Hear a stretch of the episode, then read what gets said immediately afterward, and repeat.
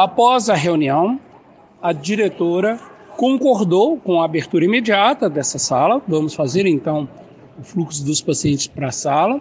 Concordou em manter um diálogo com a gente para que possamos estar discutindo qualquer tipo de mudança que for feita que possa vir trazer prejuízo à assistência e propôs para a Secretaria de Saúde, o governo do estado e a FEMIG uma reunião com o sindicato para que possamos estar negociando a contratação de mais funcionários, para que não haja essa sobrecarga de serviço nos que estão aqui trabalhando.